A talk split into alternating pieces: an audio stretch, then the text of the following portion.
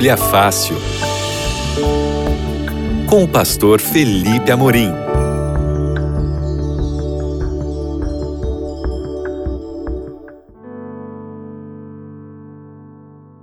Olá, queridos amigos da Rádio Novo Tempo, que bom encontrar vocês aqui neste momento do seu Bíblia Fácil para a gente estudar a Bíblia juntos. Eu sou o pastor Felipe Amorim e todas as semanas nós estamos aqui para desvendar um tema da Bíblia Sagrada, um tema que tem a ver com a nossa vida pessoal, um tema que tem a ver com a nossa salvação, porque no final das contas a Bíblia toda é sobre a nossa salvação.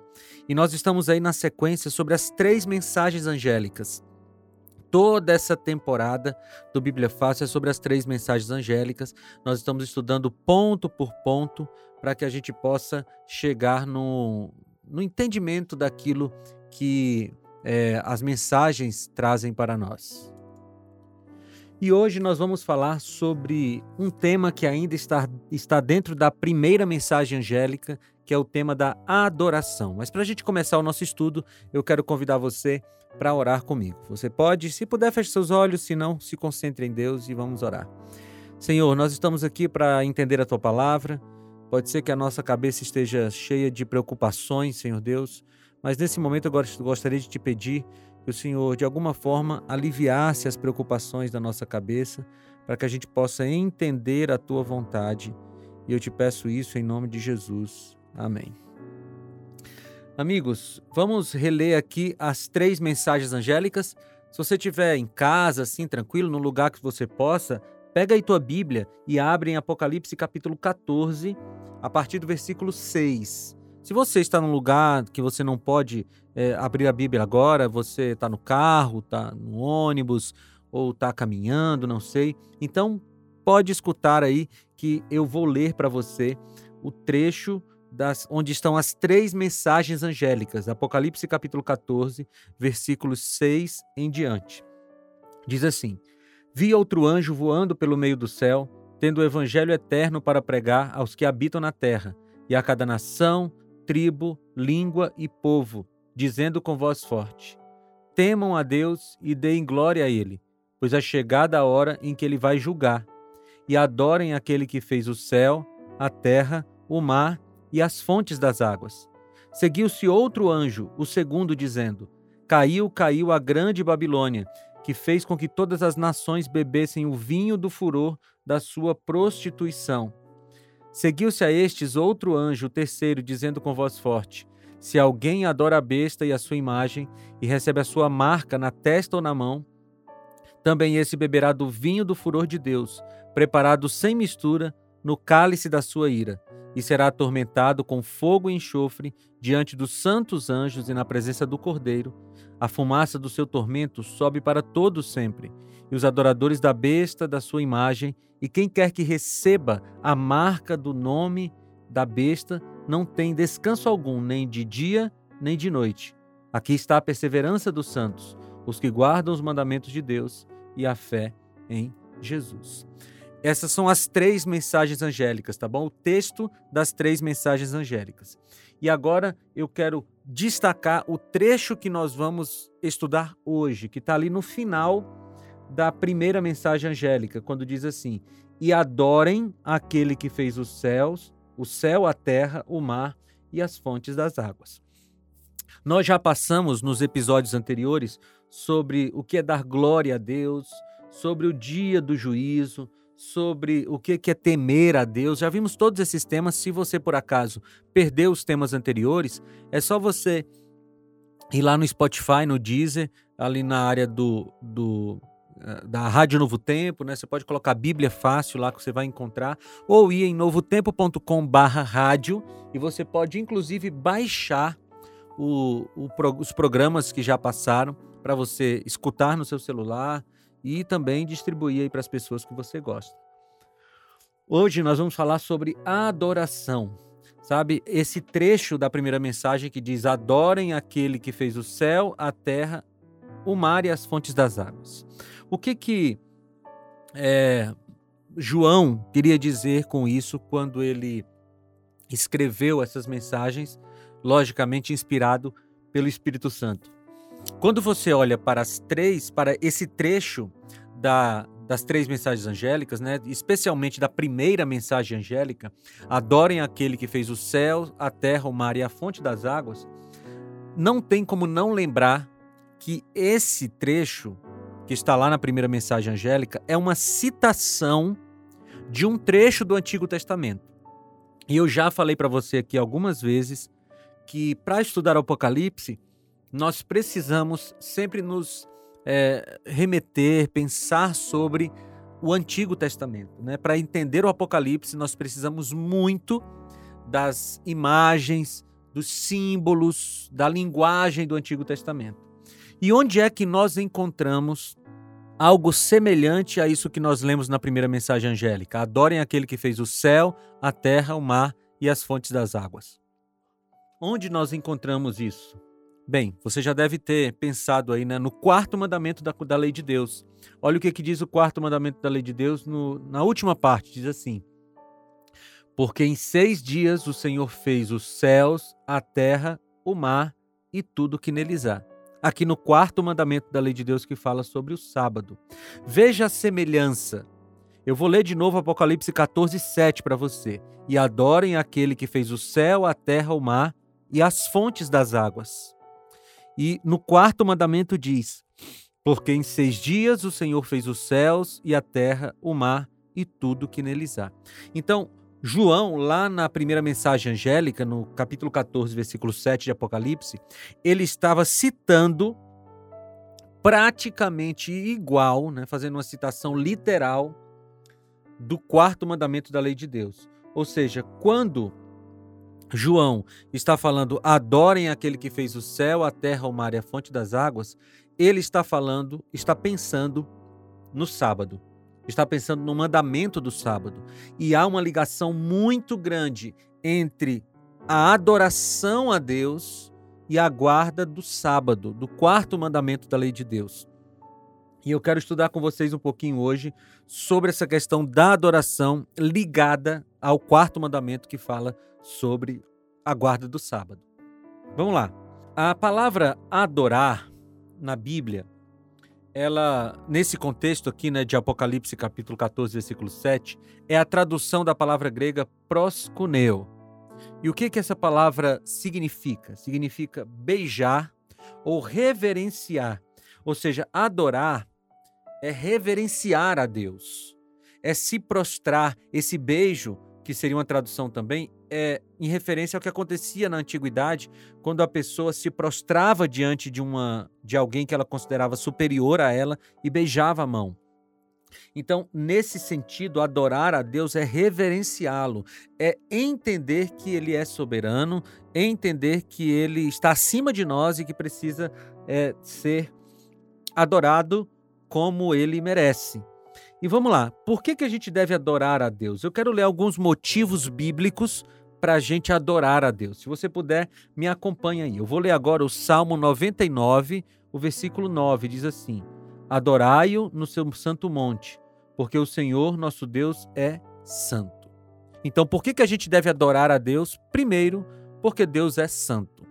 E aqui nós precisamos entender uma coisa que é fundamental para um cristianismo saudável. Deus é santo.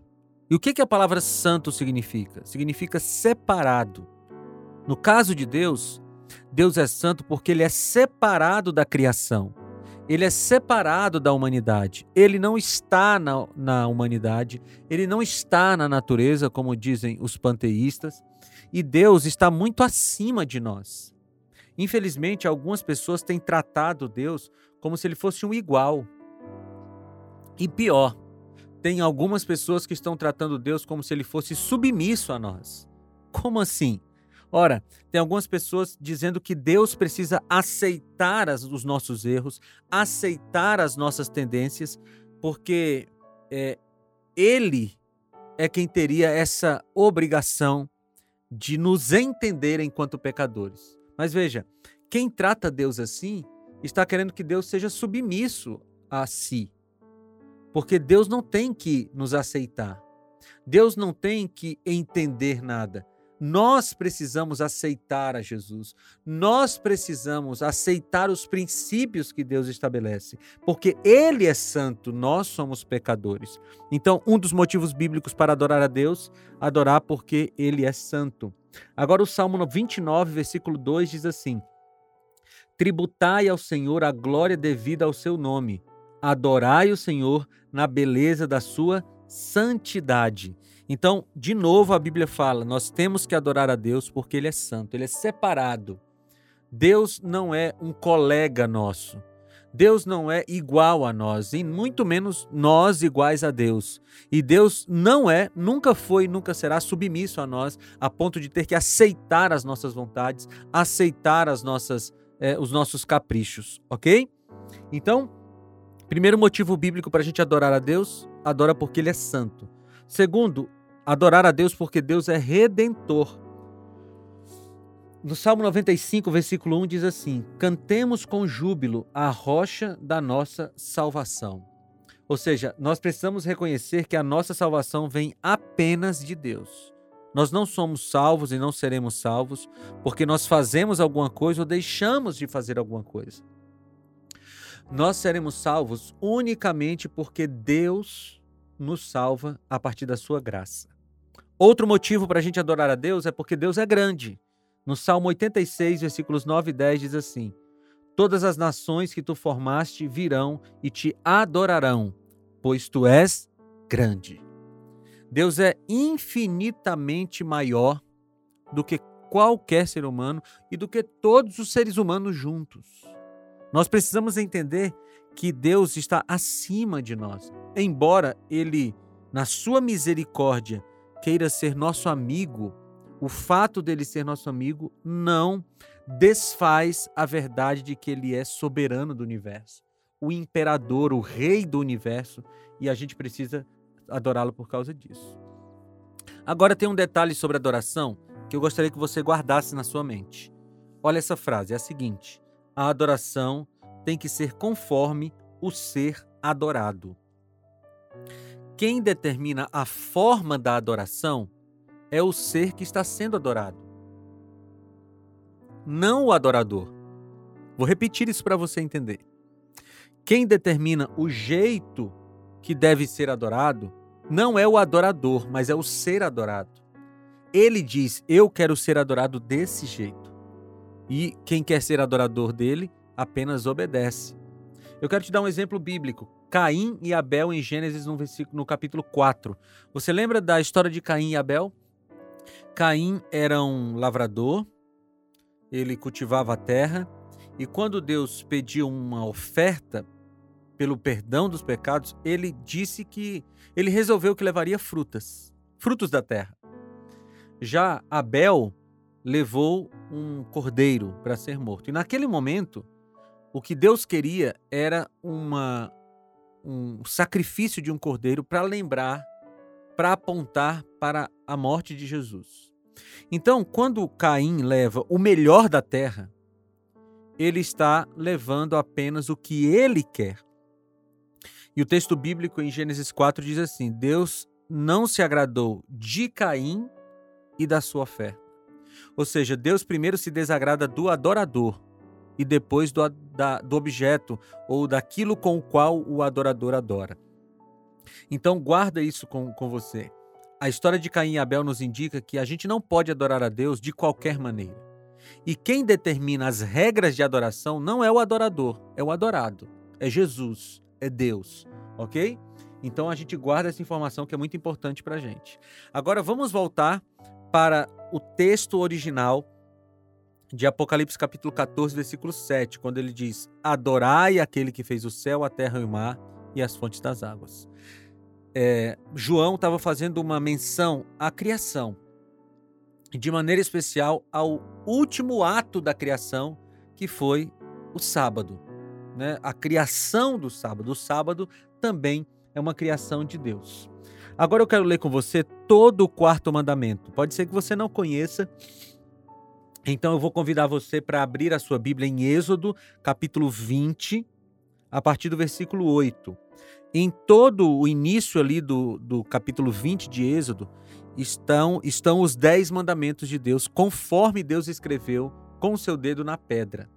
Então, se você tem dúvidas a respeito de quais são os dez mandamentos, conhece apenas porque você foi para o catecismo ou porque você foi para uma igreja, leia na Bíblia, Êxodo capítulo 20, você vai ver os dez mandamentos. Eu vou ler aqui apenas o quarto mandamento, que diz assim: Lembre-te, lembre-se do dia de sábado para o santificar.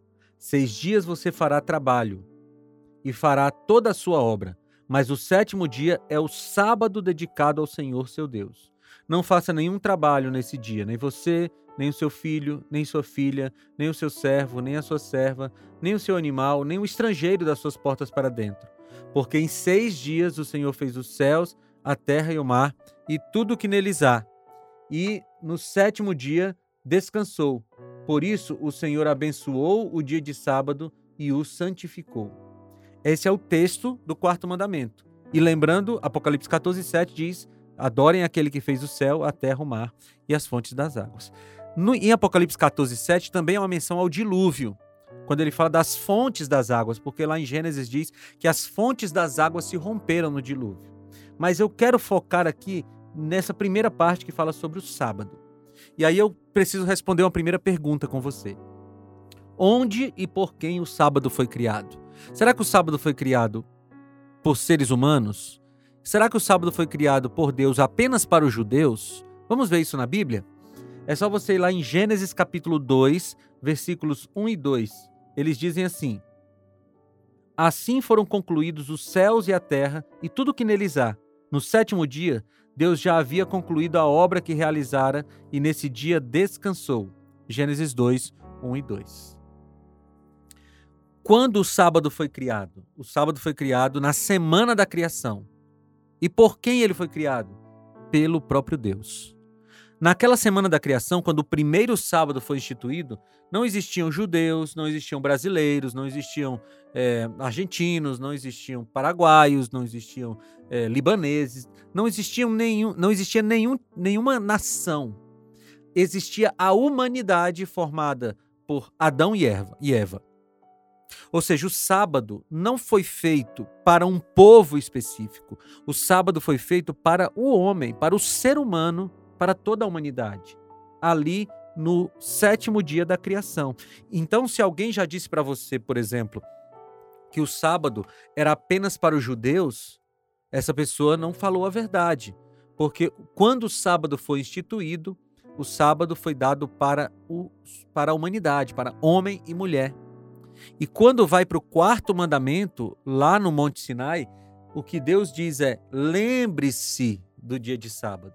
Ou seja, esse mandamento já estava em vigor antes dos dez mandamentos serem escritos pelo dedo de Deus. Por quê? Porque estava em vigor desde o Éden.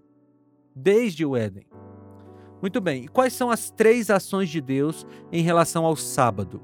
Vamos continuar em Gênesis, no capítulo 2, no versículo 3, diz assim: Abençoou Deus o sétimo dia e o santificou, porque nele descansou de toda a obra que realizara na criação. Três ações de Deus em relação ao sábado. Ele abençoou o sábado, ele santificou o sábado e ele descansou no sábado. Essas ações foram praticadas por Deus. Então, não tem nenhum outro dia da semana que recebeu uma bênção especial de Deus. Não tem nenhum outro dia da semana que foi santificado. E você sabe que ser santificado é ser separado, não é? Então não tem nenhum outro dia da semana que foi santificado. E também sobre nenhum outro dia da semana a Bíblia diz que Deus descansou. E a palavra descansar aqui é exatamente a palavra Shabat, cessar. Deus cessou a sua obra. Então, Deus já mostrou que o sábado é um dia especial desde a criação, quando ele praticou essas três ações sobre o sábado. Gênesis 2:3. Deus abençoou, santificou e descansou no dia de sábado. Agora, como eu te falei, antes do Monte Sinai, antes mesmo, antes mesmo de Deus escrever os dez mandamentos na tábua de pedra, o sábado já estava em vigor. Você quer ver? Nós vamos ler agora Êxodo, capítulo 16, versículo 4 e versículo 22. Aqui tem aquele episódio do maná caindo no deserto e tem uma coisa importante para a gente entender. Êxodo 16,4 diz assim: Disse, porém, o Senhor a Moisés: Eu lhes farei chover pão do céu. O povo sairá e recolherá diariamente a porção necessária para aquele dia. Com isso, os porei à prova para ver se seguem ou não as minhas instruções. Agora, o versículo 22 diz assim: No sexto dia recolheram o dobro dois jarros para cada pessoa. E os líderes da comunidade foram contar isso para Moisés. O que, que acontecia? Ah, o maná caía todo dia. E todo dia as pessoas deveriam ir lá colher o maná. Para quê? Para que eles pudessem ter alimento naquele dia. Então, era para colher apenas a quantidade daquele dia. Se, por exemplo, na segunda-feira alguém colhesse em dobro para guardar para terça-feira, no outro dia o maná estava estragado. Mas na sexta-feira, no sexto dia da semana, a ordem de Moisés era: colham em dobro, porque no sétimo dia não caía maná do céu. Você percebe que até o céu para, até o céu cessa o seu trabalho no sábado. E o que, que acontecia com o maná quando ele era recolhido em dobro no, na sexta-feira? Quando chegava no sábado, ele estava fresquinho, como se tivesse sido colhido naquele momento uma prova que Deus estava dando de que ele ajudava o povo a guardar o sábado. Então, o maná que aconteceu antes do dos dez mandamentos serem escritos lá no Monte Sinai é uma prova de que o céu já respeitava o sábado e que o povo de Deus já respeitava o sábado desde a criação. É assim que funciona, ok? Agora, o que, que o sábado representa, segundo a Bíblia? Nós vamos ler Ezequiel capítulo 20, versículo 12 agora, que diz o seguinte: Também lhes dei os meus sábados como um sinal entre nós, para que soubessem que eu, o Senhor, fiz deles um povo santo. Então veja, o sábado é santo. Mas quando você guarda o sábado, você está demonstrando que você também é santo. Santo no sentido de separado para Deus. Isso é bonito, não é? Quando, os, quando você guarda o sábado, que é um dia santo, você está demonstrando que você também se santificou, ou seja, você separou a sua vida para adorar a Deus. E Ezequiel 20, 20 diz assim: Santifiquem os meus sábados, para que eles sejam um sinal entre nós. Então vocês saberão que eu sou o Senhor, o seu Deus. Portanto, um sinal, o sábado é um sinal de pertencimento. Quando nós guardamos o sábado, nós estamos demonstrando que nós pertencemos a Deus. E aqueles que se recusam a, a, guardar o sábado, que conhecem essa doutrina, mas se recusam a guardar o sábado, estão dando uma prova de não pertencimento, segundo o texto de Ezequiel, capítulo 20, versículo 20. Quando é que começa e termina o sábado bíblico? Levítico 23, 32 diz assim: É um sábado de descanso para vocês, e vocês se humilharão desde o entardecer do nono dia do mês até o entardecer do dia seguinte, vocês guardarão esse sábado. Ou seja, o dia na Bíblia começa de um pôr do sol a outro pôr do sol. O entardecer é que marca a passagem de um dia para o outro. Ok? Então, quando começa o sábado? Começa no pôr do sol da sexta-feira. E o sábado bíblico termina no pôr do sol do sábado. Esse é o período de 24 horas o período do sábado bíblico que deve ser guardado por todos aqueles que respeitam a palavra de Deus. Mas, queridos, a adoração é uma questão de submissão irrestrita a Deus. E por que, que eu digo isso para vocês? Porque pode ser que você diga assim: eu não concordo com o sábado. Eu não acho que o sábado é dia para ser guardado. Veja, nesses assuntos espirituais, nesses assuntos bíblicos, o que você e eu achamos, o que você e eu pensamos, não, não tem muita importância. Porque nos assuntos espirituais, quem legisla é Deus. Nos assuntos espirituais, quem estabelece as leis, as regras, é Deus. E Deus poderia ter dito: lembra-te da quarta-feira para guardar. E a gente guardaria que dia? A quarta-feira. Deus poderia ter dito: lembre-se do domingo para guardar. E aí nós guardaríamos que dia? O domingo. Mas Deus não falou da quarta-feira, Deus não falou do domingo, Deus falou do sábado. E como ele falou do sábado, nós precisamos nos submeter à sua vontade. Você quer ver um exemplo de que adoração é submissão? Gênesis capítulo 22, versículos 4 e 5. Diz o seguinte: No terceiro dia, Abraão ergueu os olhos e viu um lugar de longe. Então disse aos servos: Esperem aqui com o jumento. Eu e o rapaz iremos até lá. E depois de termos adorado, voltaremos para junto de vocês. Esse aqui é aquele episódio que Abraão está subindo com Isaac para sacrificar Isaac no alto do Monte Moriá. E veja que Abraão diz que vai para lá adorar. O que, que é adoração nesse contexto da vida de Abraão? Adoração é submissão total à vontade de Deus, mesmo quando você não entende.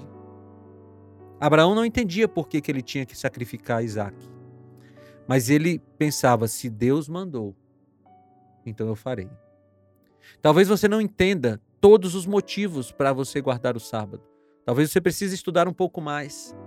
Mas eu digo uma coisa para você: se Deus mandou, então faça. Porque nunca ninguém se prejudicou por fazer a vontade de Deus. Pelo contrário, quando a gente faz a vontade de Deus, nós apenas é, avançamos rumo ao céu. Portanto, a adoração é questão de submissão, a adoração é entrega total.